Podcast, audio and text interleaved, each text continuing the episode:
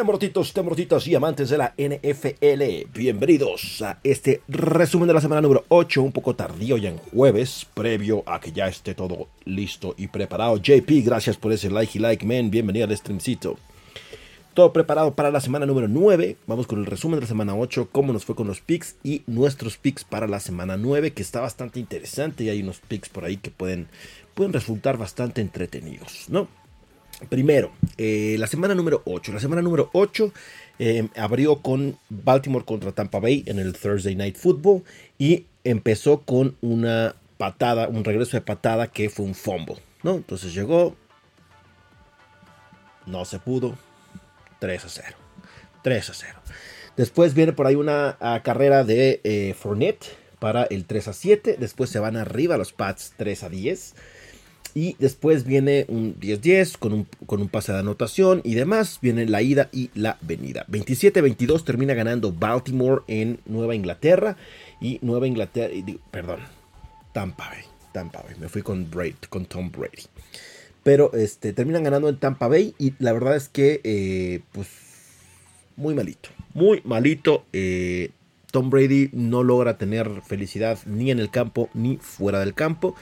Y eh, Tampa Bay, pues la verdad es que eh, pues está cayendo y se va quedando atrás en una división que es de la que menos puntos tiene, menos, menos triunfos tiene, pero que aún así pues está bastante competida para ver quién es el menos peor, básicamente.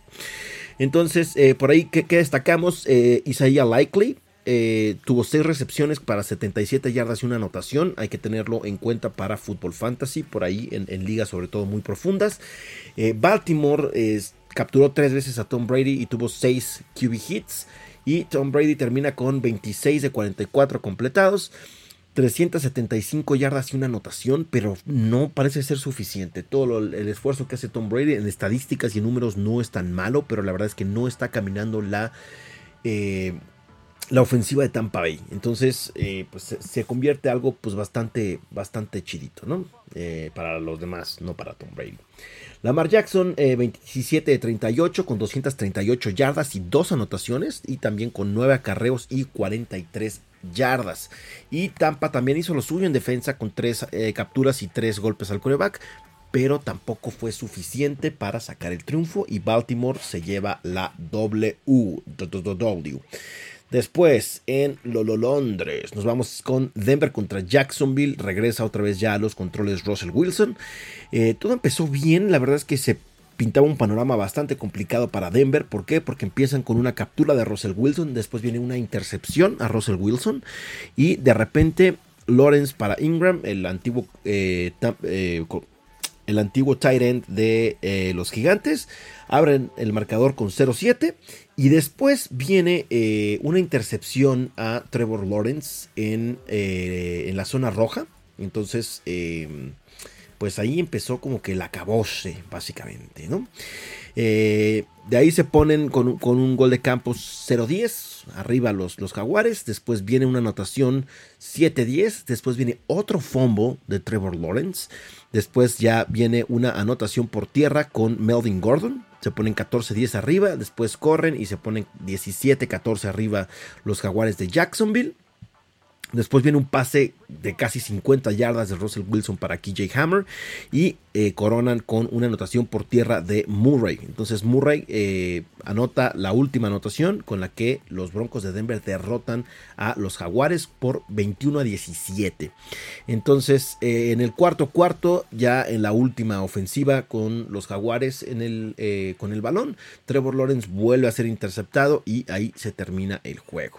Etienne, el corredor de los Jaguares, terminó con 24 acarreos para 156 yardas y una anotación. Sigue siendo brutal lo que está haciendo por tierra, ya sin Robinson, que se fue canjeado a los Jets, pero pues se vuelve y se torna un poco complicado. Eh, Wilson terminó con 18 pases completados de 30, con 252 yardas, una anotación y una intercepción. Ah, más o menos ahí va caminando.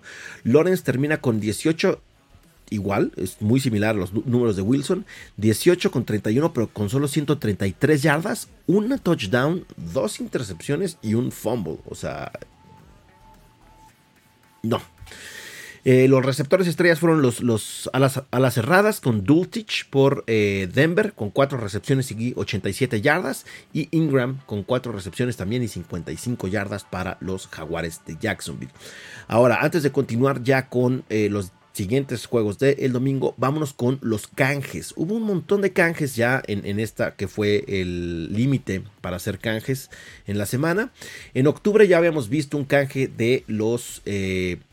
Osos de Chicago a las Águilas de Filadelfia. Robert Quinn, el defensivo estrella, también se fue a las Águilas de Filadelfia, que refuerzan una defensa que ya se ve bastante imponente. Eh, los Chiefs adquirieron a el ala abierta Kadarius Tony de eh, los Gigantes.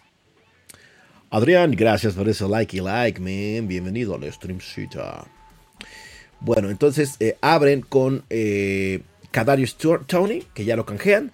Después los vaqueros también refuerzan su línea defensiva con Jonathan Hankins de los Raiders. Y aquí ya vienen los, más interesantes, que es James Robinson, fue adquirido por los Jets eh, de los Jaguares. Christian McCaffrey, que ya fue como que el blockbuster trade de las Panteras a los 49ers, también de las Panteras a los Cardinales. Robbie Anderson, que no ha podido hacer nada en los últimos partidos con los Cardinales. Y Dion Jones, que estaba lesionado, fue canjeado el defensivo estrella de los Falcons a los Browns. Habrá que ver si logra eh, estar sano y puede hacer algo por esa defensiva de los Cafés de Cleveland. Y después viene una cantidad de movimientos ahora en esta, el primero de noviembre, que fue brutal. O sea, estuvo bastante eh, interesante toda la cantidad de cosas que hubo. Los Falcons mandan a los Bills a Dean Marlowe, el safety. 49ers eh, manda dentro del canje con McCaffrey a Jeff Wilson a los. Perdón, no con McCaffrey. Eh, ahorita vamos a, lo que hicieron con el canje de Bradley Chubb de los eh, Broncos. 49ers manda a los Dolphins a Jeff Wilson, que pues ya teniendo a McCaffrey, pues la verdad es que no tienen utilidad y los Dolphins se pueden beneficiar. Porque también los Dolphins, en un canje que hacen con los Broncos, mandan a Chase Edmonds, al corredor que pues ha tenido bastantes altibajos, a los Broncos, y los Broncos mandaron a Bradley Chubb a su liniero estrella, lo mandaron a los Dolphins, que es un muy buen refuerzo para esa defensiva de los Delfines de Miami. Después, los Ravens mandan a AJ Klein a los Osos de Chicago. Los eh, Commanders mandan a William Jackson, el corner, a los Steelers, que habrá que ver si esa defensiva de los Steelers, ya que regrese Watt, puede hacer algo.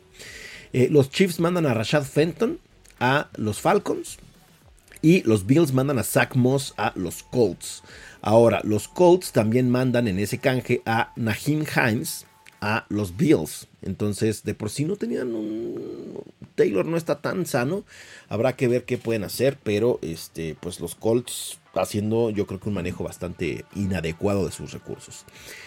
Em, después, los Falcons, Calvin Ridley, que es uno de los jugadores estrellas que está suspendido de los Falcons, fue canjeado a los Jaguares de Jacksonville vieron por ahí alguna oportunidad los Jaguares como para poder tener algo a futuro. Entonces canjearon a Calvin Ridley a los Jaguares. Después Jake Martin de los Jets a los Broncos. Viene otro que es un super blockbuster, Roquan Smith, otro defensivo de Chicago a los Ravens que se quedan sin sus dos defensivos estrellas, canjeados a las Águilas de Filadelfia y a los Ravens. Después otro que fue un super golpe mediático, eh, los, Leones de Detroit, a uno de sus mejores receptores que es el ala cerrada, TJ Hawkinson, lo mandan a los vikingos de Minnesota. Minnesota ya se ve bastante fuerte, ya tienen a Hawkinson como a la como ala cerrada porque se lesionó Irv Smith en el último partido. Tienen a Thielen, tienen a Jefferson, entonces es, se ve una, y con Dalvin Cook también por tierra, se ve una ofensiva bastante machín. Vamos a ver si siguen ganando, ¿no? Porque para lo que tienen deberían estar apabullando a los rivales y pasándoles encima, blanqueándolos, y no ha sido así, entonces habrá que ver cómo, cómo, cómo progresa. Momentito.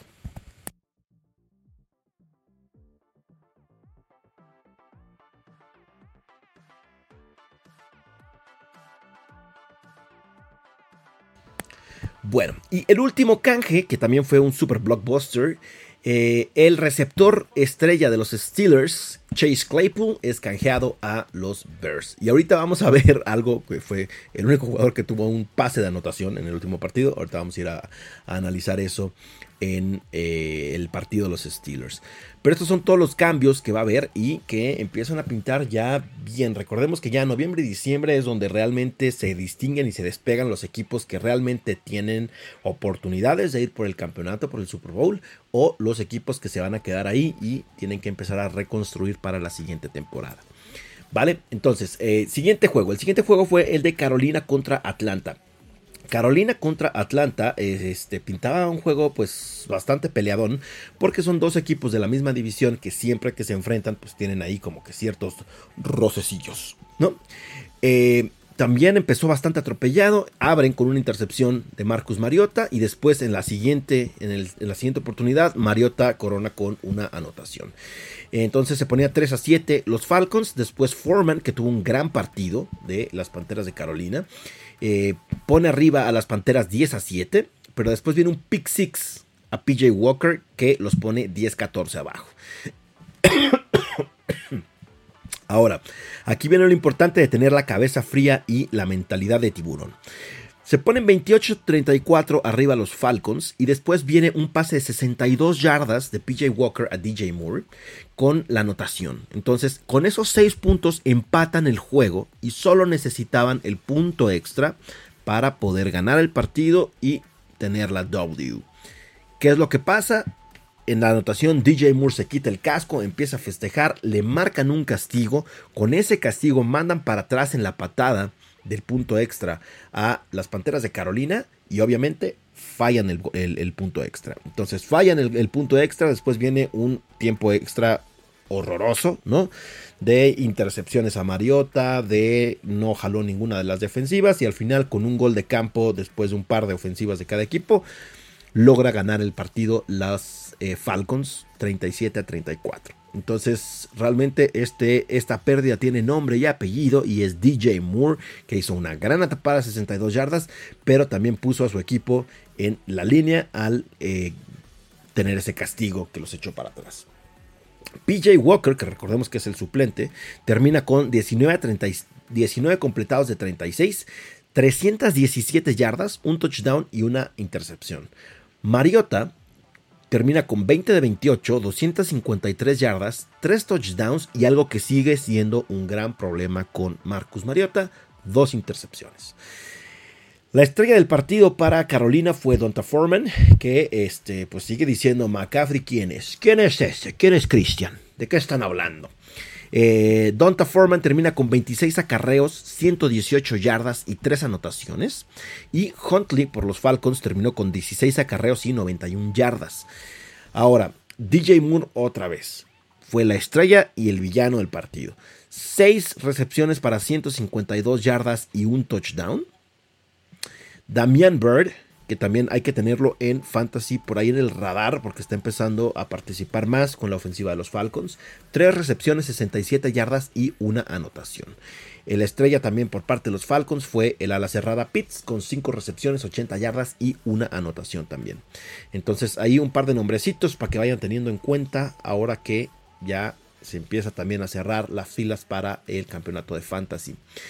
Eh, después vino el partido de Chicago contra Dallas, que eh, pues Chicago viene bastante golpeado. habrá que ver qué pueden hacer con la defensa, porque la defensa se desarmó por completo canjeando a sus dos estrellas.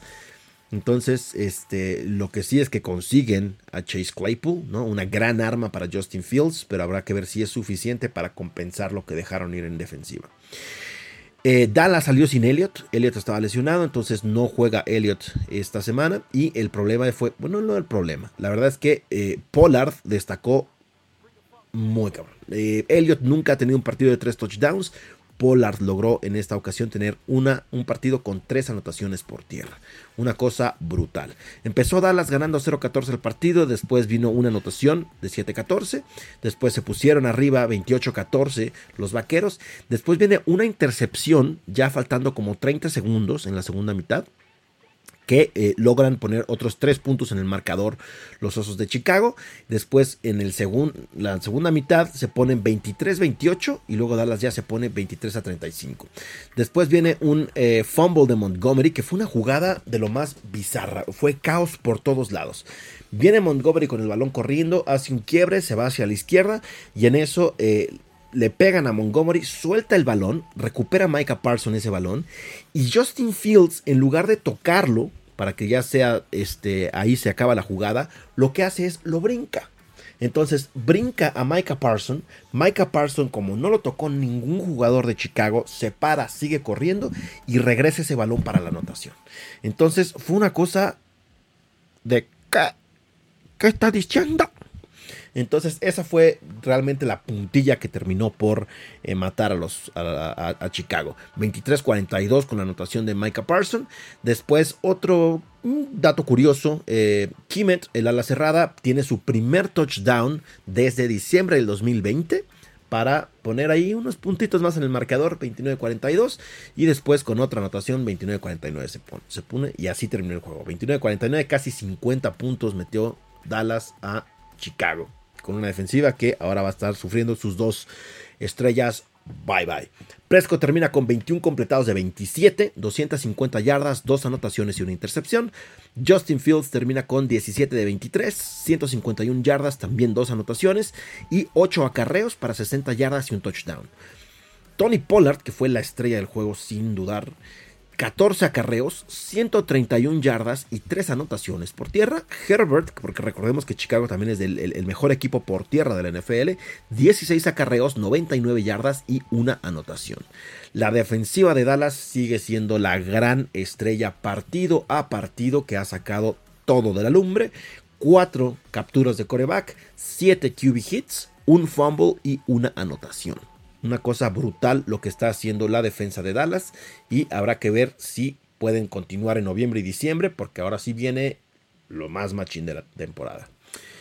El siguiente partido fue Miami contra Detroit, que todo parecía miel sobre hojuelas para los Leones, ¿no? Este, empiezan 0-7, viene un fumble de Miami, se ponen 0-14, después eh, al final se ponen 7-14, 7-21, 14-21, 14-24, 17-24. Después viene por ahí incluso una patada en falso, ¿no? una jugada ahí de, fantasía. Consiguen el primer down y se van 17-27 en la primera mitad. ¿no? 10 puntitos de ventaja. Ahí va, otra vez está caminando la ofensiva de Detroit. Hay que ver qué tal. Pero Miami, con las armas que tiene en Tyreek Hill y en eh, el pingüinito Whittle, eh, es algo imparable al parecer, ¿no? Eh, se van 24-27, regresando a la primera mitad, a la segunda mitad, y terminan dándoles la vuelta 31-27 para llevarse la victoria, los Delfines de Miami.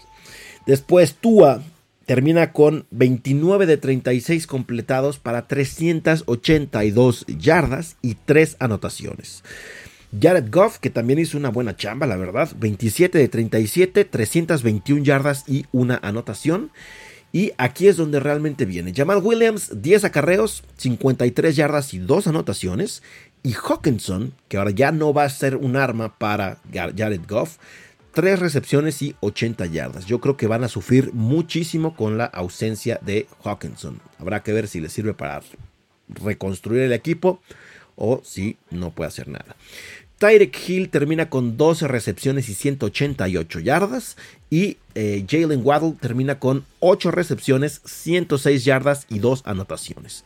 Entonces es una cosa brutal lo que está haciendo la ofensiva de Miami ya con Tua de regreso de su lesión y con las dos alas abiertas que son una cosa tremenda, es una cosa brutal lo que está haciendo.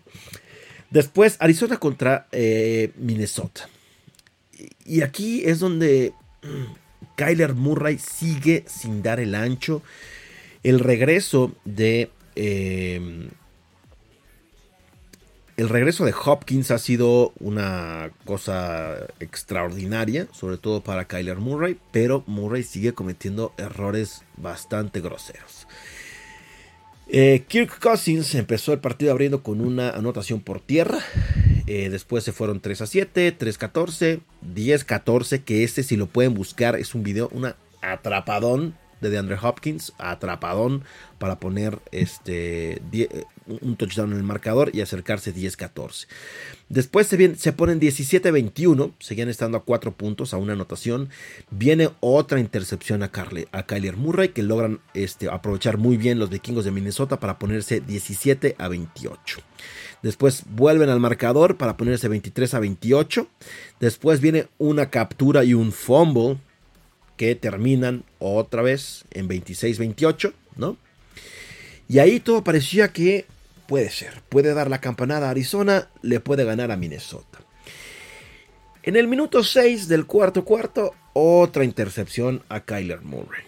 Murray termina con 31 de 44, 326 yardas, 3 anotaciones y otra vez dos intercepciones, un fumble y cuatro capturas.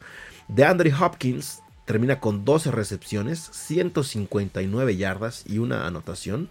Y eh, las buenas noticias para Arizona, que JJ Watt regresa a las hojas de las estadísticas.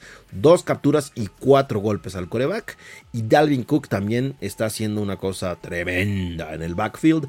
20 acarreos para 111 yardas y una anotación. Recordemos que Minnesota ahora también va a tener a Hawkinson como a la cerrada. ¿No? Yo no recuerdo ninguna ala cerrada tan bueno desde eh, Rudolph que estaba en Minnesota. Que se apagó y ahorita está en Tampa Bay, pero pues no existe. Habrá que ver Minnesota porque este, pues tuvo todo, pero siguen cometiendo también muchos errores en la ofensiva, entregas de balones y demás. Habrá que ver si logran mantener este pasito y si realmente ya cuando vengan los enfrentamientos complicados puedan sacar la casta. El siguiente partido que fue una cosa este, tremenda y fue una cosa en la cual ya demostraron cómo le puedes ganar a los Raiders. Los Raiders llegaron a este partido siendo la ofensiva número 3 de la NFL en puntos. Los Santos les pararon la carrera y con pararles la carrera les pararon el carrito. Adeus, adiós. Entonces empezó 0-7 con Camara, Alvin Camara, después 0-10. Después viene un pase bateado con intercepción a Derek Carr, se pone en 0-17. Y después 0-24, que así termina el juego. Totalmente blanqueados se fueron los Raiders.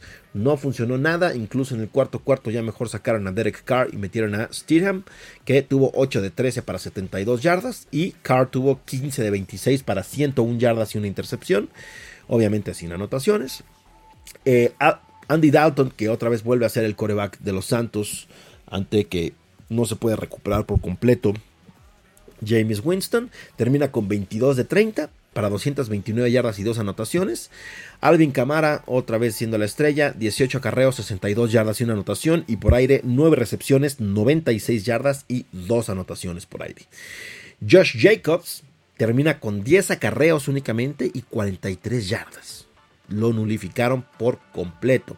Además, la defensiva de los Santos logró 4 capturas y 10 golpes al coreback. estaban llegándole, le estaba lloviendo a Derek Carr por todos lados. Después viene un partido muy interesante que creo yo que el resultado no refleja muy bien lo que pasó en ese juego. Pero bueno. Mac Jones retiene la titularidad. Muchos pensaban que Sapi iba a ponerse ahí, pero no. Eh, Mac Jones retiene la titularidad.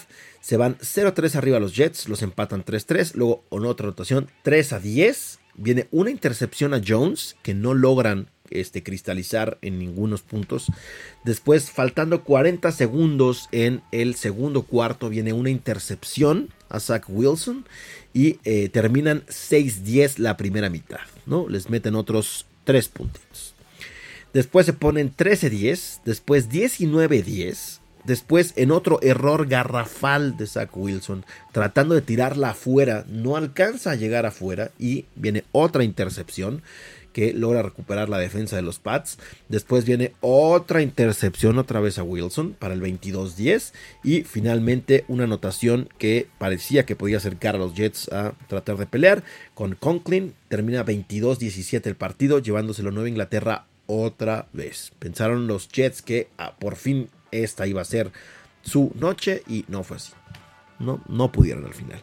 Mac Jones termina con 24 de 35, 194 yardas, un touchdown, una intercepción, un fumble y 6 capturas. un partido pésimo también para Mac Jones. La verdad de las cosas es que Nueva Inglaterra tampoco camina. Nueva Inglaterra termina únicamente con una anotación y cinco goles de campo. El que está sacando las papas del horno es Nick Fogg con gol de campo, gol de campo, gol de campo, gol de campo.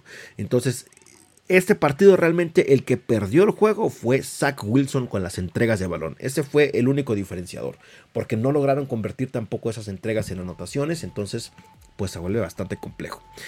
Eh, Wilson termina con 20 de 41, ¿no? El 50, ni siquiera el 50% de los pases completados para 355 yardas, dos anotaciones, tres intercepciones y dos capturas. O sea, realmente el gran diferenciador fueron esas tres intercepciones que se convirtieron en goles de campo. Stevenson, que es el que está haciendo la chamba en Nueva Inglaterra, termina con 16 acarreos para 71 yardas y por aire 7 recepciones para 72 yardas. Garrett Wilson sigue siendo uno de los receptores estrellas para los Jets, termina con 6 recepciones para 115 yardas y Tyler Conklin, el ala cerrada, termina con 6 recepciones para 79 yardas, pero con 2 anotaciones. Entonces, los Jets, la verdad es que Jets tiene buen equipo. Jets puede hacer grandes cosas, pero dependen de que Zach Wilson deje de cometer esos errores tan absurdos para que realmente puedan caminar. Termina con 355 yardas, pero esas entregas de balón lo mataron por completo. Y Nueva Inglaterra habrá que ver porque no está caminando. No camina Nueva Inglaterra. No camina. Eh, bueno. Después, Steelers contra Eagles, que no hay mucho que hablar, la verdad, eh, fuera de que el único pase de anotación que tuvo Steelers fue un pase de anotación de Chase Claypool a Derek Watt, y ahora ya no está en el equipo. Eh, termina el partido 13-35, no, Steelers no tuvo nada que hacer, eh, Kenny Pickett 25 de 38, 191 yardas, 2 fumbles, 6 capturas, sin touchdowns. Eh, Jalen Hurts, 19 de 28, 285 yardas con 4 anotaciones, ¿no? El estrella del, partido, sin lugar a dudas, AJ Brown, con anotaciones muy largas, 6 recepciones, 156 yardas y 3 anotaciones. Miles Sanders también 9 acarreos, 78 yardas y una anotación. Y Najee Harris que sigue sin aparecer, está totalmente perdido. Tiene 8 acarreos para 30 yardas, 32 yardas. Entonces no hubo nada que hacer. Los Steelers tienen un gran, gran camino por delante. Sin Claypool ahora que fue canjeado a los Osos de Chicago. Entonces, pues a reconstruir el equipo porque esta temporada creo que no van a hacer nada. Titanes contra Texans. Eh, los Titanes vuelven a demostrar que el coreback no importa porque el coreback no es lo suyo. El juego por aire no es lo suyo y no les importa. Puede estar un novato, puede estar Tannehill y en este caso estuvo lesionado. Entonces metieron al suplente Malik Willis con un partido horroroso. 6 completados de 10 pases para 55 yardas con una, intercepción, 3 capturas sin anotaciones. Pero logran sacar el trufio 17 a 10. Robert Goods, que también ha sido uno de los grandes fiascos ahora. Robert Goods, que recordemos la temporada pasada estaba con los Rams, ¿no? Junto con Cooper Cup eran los estrellas del equipo. Tenía un gran desempeño y no ha podido hacer nada en Tennessee. Está totalmente en el olvido, no puede hacer nada, no logra participar en la ofensiva. Y eh, ahora hace un fumble en, una, eh, en un regreso de patada que al final eh, pues no, no se tradujo en puntos, pero pues la verdad es que sí está muy complicado. La intercepción de Willis puso a los Tejanos 0-3 arriba por un momento, pero Henry dio, dio, dio carrito de batalla, el tren, vámonos. Entonces, dos touchdowns de Henry y un gol de campo pusieron arriba 17-10 a los Titans que se terminan llevando el partido. Derrick Henry termina con 32 acarreos, o sea que es una cosa brutal. Es, solo juega por tierra Tennessee. Eh, para 219 yardas y dos anotaciones. Damon Pierce termina con 15 acarreos para 35 yardas. No pudo hacer nada. Eh, el, ataque de Houston. Brandy Cooks, que es uno de los grandes enojados y de las grandes decepciones en estos trades. Él esperaba ser canjeado a algún equipo que sea contendiente del título y no fue así. Entonces está bastante molesto lo, lo, dejó ver en redes sociales. Cuatro recepciones para 73 yardas y Davis Mills termina con 17-29, 152 yardas, tres capturas, una anotación y una intercepción. Entonces, pues los Texans no se ve, la verdad, como por dónde puedan ir o a dónde van. Y em, pues Tennessee depende 100% de Derek Henry. Entonces, este, pues esperemos que esté sano durante lo que resta de la temporada. Porque si no, van a sufrir bastante, cabrón. Commanders contra Colts. Lo dije la semana pasada y lo reitero. El problema de los Colts no era Matt Ryan. El problema de los Colts son los mismos Colts. Los Colts acaban de canjear a Heinz, eh, a los Bills. Y eh, pues fue el que anotó fue el que dio el pase, no el pase, la carrera para anotar y ahora se quedaron sin Heinz. Pero bueno, se quejaban mucho de las entregas de balón y que Matt Ryan y los fumbles y, y demás. Ellinger en su primer partido termina con 17 de 23, 201 yardas y un fumble con dos capturas.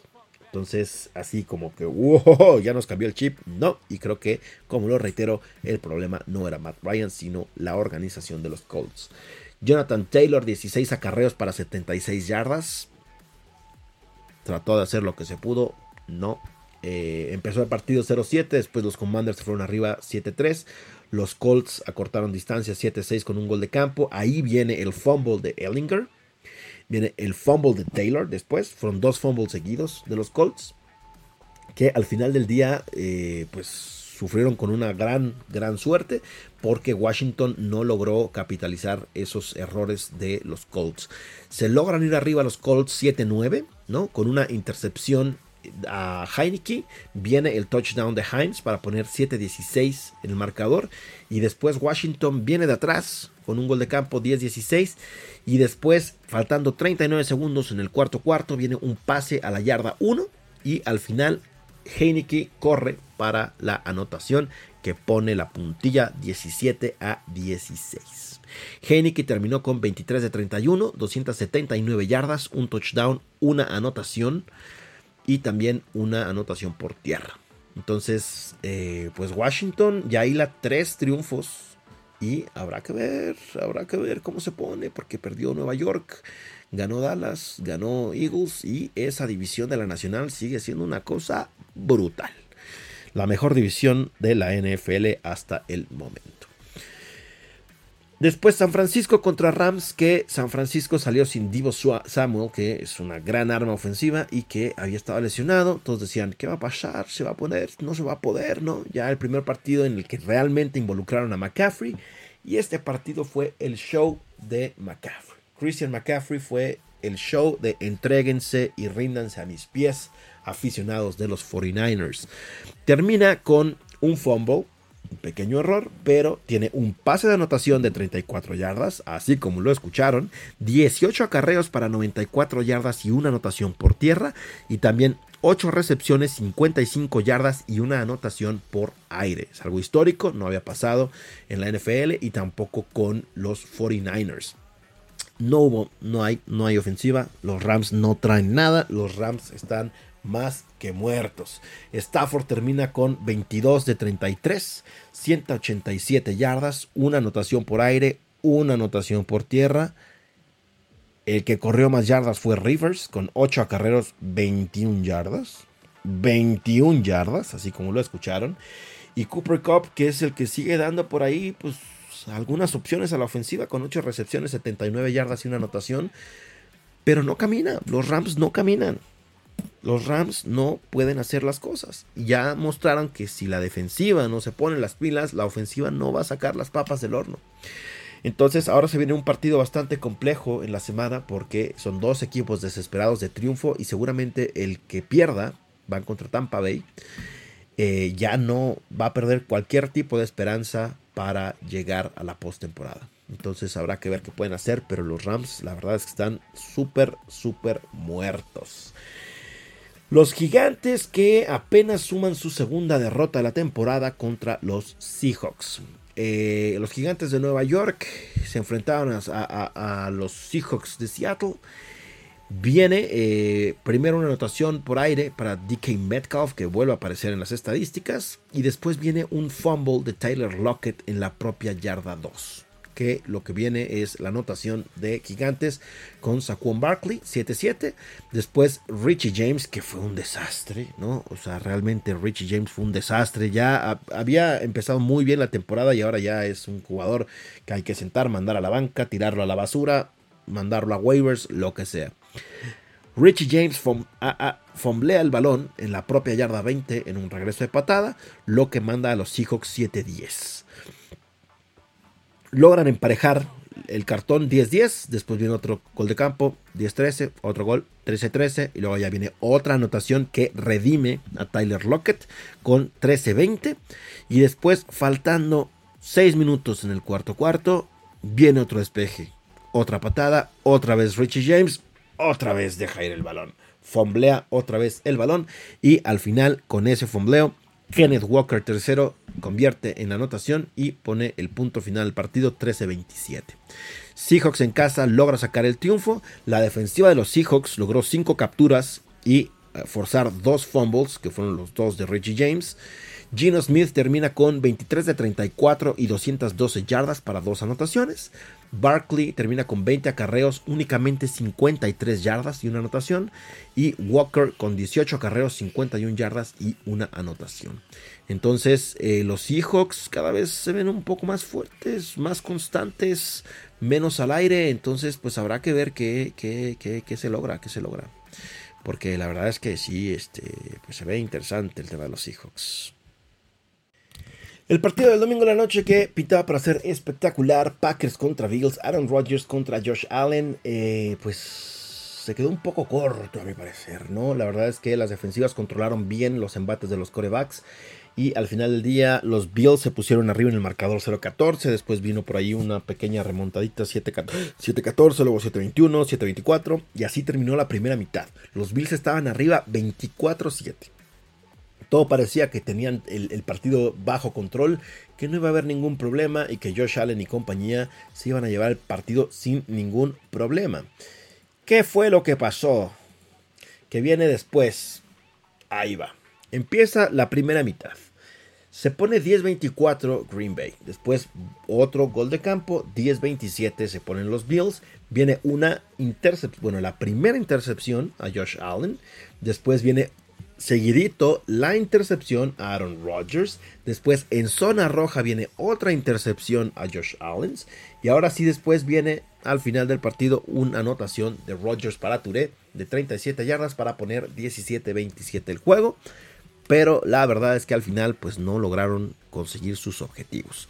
Rodgers termina 19-30 con 203 yardas, dos anotaciones, dos capturas y una intercepción. Josh Allen termina 13 de 25 con 219 yardas, dos anotaciones, dos intercepciones y dos capturas. Eh, Aaron Jones de, los Packers termina con 20 acarreos y 143 yardas, con 4 recepciones y 14 yardas por aire. Y Stephon Diggs, que sigue siendo el arma preferida de Josh Allen. 6 recepciones, 108 yardas y una anotación. Más de la mitad de las yardas bueno, la mitad de las yardas de Josh Allen fueron a Stephon Diggs. Entonces, fuera de Stephon Diggs, si logran cubrir y hacer una muy buena cobertura de Stephon Diggs, Allen se pone en problemas. Entonces, eh, también por ahí hay ciertos foquitos, no rojos, yo diría como amarillitos, que tienen que empezar a controlar los Bills para que no vengan sorpresas ahora en noviembre y diciembre. El siguiente partido que fue el de el Monday Night Football viene Bengals contra Browns. Aquí se prenden un poco los focos rojos porque no sabemos si solo fue un muy mal partido de la línea ofensiva de los Bengals o otra vez estamos teniendo los mismos problemas que estaban teniendo al principio. Recordemos que Burrow era el quarterback más capturado y tenía casi dobles dígitos de capturas. Entonces, eh, ahora están sin llamar Chase y por ahí más o menos estimo unas tres semanitas más que esté llamar Chase fuera de la ofensiva de los Bengals. Después viene, abre el partido con una intercepción para Burrows que por suerte no, bueno, por cierto, para los Bengals no pasó nada. Eh, después viene un pase de Amari Cooper que termina siendo interceptado y tampoco pasa nada. Otra entrega de balón y tampoco pasó nada. Después viene Chubb tanto con la anotación como con la conversión para ponerlo 0-8. Después viene un fumble de Burrow de los Bengals. Y después viene seguidito un fumble de los Browns de Brissett. Después se ponen arriba 0-11, luego 0-18, 0-25 y durante tres cuartos blanquearon totalmente a los Bengals. Los mandaron a dormir y no, no pasaba nada. Ya se veía el, final del partido, pero bueno. Se ponen 6-25, fallando la conversión, luego 6-32 con una anotación de Chop y al final termina el partido 13-32. Burrow termina 25 de 35 con 232 yardas, dos anotaciones, una intercepción, cinco capturas otra vez y un fumble. Brissett termina con 17 de 22, 278 yardas, una anotación, una anotación por tierra y un fumble también. Nick Chubb, que sigue haciendo de las suyas, 23 acarreos, 101 yardas y 2 pases de anotación y a Mari Cooper que en tan solo 5 recepciones acumuló 131 yardas y una anotación. Entonces, pues se puso bastante coqueta la semana, se puso bastante complicada a veces y con todos los canjes y los movimientos que se han dado en la NFL, pues se ve que la semana 9 puede venir bastante interesante. Ahora, ¿cómo nos fue en los picks de la semana? Creo que bastante bien. Yo, yo 10-5 y eh, Benito y Serge quedaron 11-4. Eh, todos le pusimos a Ravens, todos le pusimos a Jaguares, bien Ravens, mal Jaguares, todos le pusimos a Falcons, Cowboys y Dolphins. También ahí, bien a, Eagles, a Titans, a los 49ers y a los Bills también, todo bien. Y después los picks que diferenciaron, yo le puse a los Cardinals porque sigo pensando que Hopkins puede hacer grandes cosas, pero los vikingos los neutralizaron. Benito y Serge le pusieron a los vikingos, todos le pusimos a los Raiders. Benito y yo le pusimos a los Jets y Search le puso a los Pats. Benito y yo le pusimos a los Commanders, buen pick. Search le puso a los Colts, mal pick. Después eh, Search y yo le pusimos a los Seahawks y Benito le puso a los Gigantes, mal pick. Y al final los Bengals nos fallaron a Search y a mí y los Browns cumplieron con el pick de Benito. Entonces, los picks para la semana número 9. Un momentito, un momentito.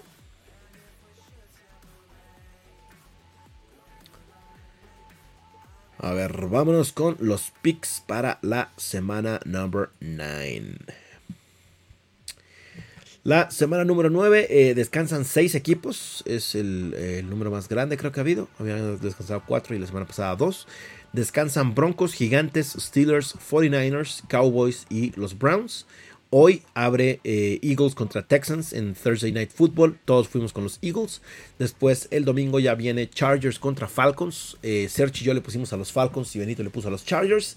Dolphins contra Bears. Todos fuimos con Dolphins. Bengals contra Panthers. Todos fuimos con los Bengals. Packers contra Lions. Benito y yo fuimos con los Packers y Serge fue con los Lions. Colts contra Patriotas. Todos fuimos Patriotas. Bills contra Jets. Eh, yo fui aquí. Ojo yo me aventé esta semana un par de picks para tratar de alcanzar a mis compañeros que creo que se pueden dar, es una posibilidad un poco no tan alta, pero se pueden dar los resultados. Entonces, Bills contra Jets en Nueva York. Yo voy con Jets, Benito y Serge van con los Bills. Commanders contra Vikingos en Washington. Yo fui Commanders, Benito y Serge fueron con los vikingos. Raiders contra Jaguares. Benito y yo fuimos con Jaguares. Serge fue con los Raiders. Seahawks Cardinals en Arizona. Serge y yo fuimos con los Seahawks. Benito fue con los Cardinales. Rams contra Bucaneros. Benito y Serge fueron con los Rams. Yo voy con los Bucaneros que también juegan en casa. Chiefs contra Titanes y Ravens contra Saints. Todos fuimos con los Chiefs y con los Ravens. Entonces, estos son los partidos de la semana. Me puede ir muy bien o me puede ir muy mal. No me fui a medias tintas, me fui a todo. Entonces, vamos a ver si sale o no sale el tema de los picks o si jugar seguro funciona mejor, que muchas veces así es. Pero a mí me gusta, me gusta el riesgo. Entonces, eh, al ratito ya se los posteo, pero ya tienen aquí todo. Y recuerden que esto, pues al ratito ya está en Spotify, Apple Podcast y en YouTube para que lo puedan ver en repetición. Espero que se la pasen chido, que todo esté súper mega bacano. y terminemos ahora con los standings de cada uno de los equipos. Entonces, ¿cómo termina después de esta semana 8 los standings de cada una de las divisiones de la NFL?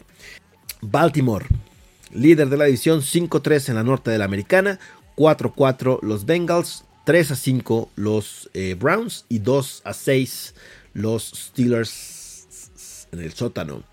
Después en la este de la americana 6-1 se pone eh, Buffalo, 5-3 empatados Miami y Jets y 4-4 se ponen los Pats en el sótano a solo un par de juegos que todavía sigue bastante este, competitivo, digamos, esa división. La división que ya se empieza a despegar más, eh, Titanes se va 5-2, eh, los Colts se van 3-4-1, los Jaguares se van 2-6-0 y los Tejanos se van 1-5-1. En la oeste, Kansas 5-2. Eh, los Chargers 4-3 que descansaron esta semana. Broncos se pone 3-5 y Raiders en el sótano 2-5 ya a 3 juegos de Kansas City. En el norte de la Nacional 6-1 se pone eh, Vikingos que ya se despega 3 juegos de Green Bay y de Chicago que están 3-5 y 1-6 Detroit. Después en el este de la Nacional que es la división más competida. 7-0 eh, se pone Filadelfia, 6-2 se ponen los Vaqueros, 6-2 se pone Gigantes, 4-4 se pone eh, Washington. ¿no? Eh, son es la división que más victorias tiene en la NFL.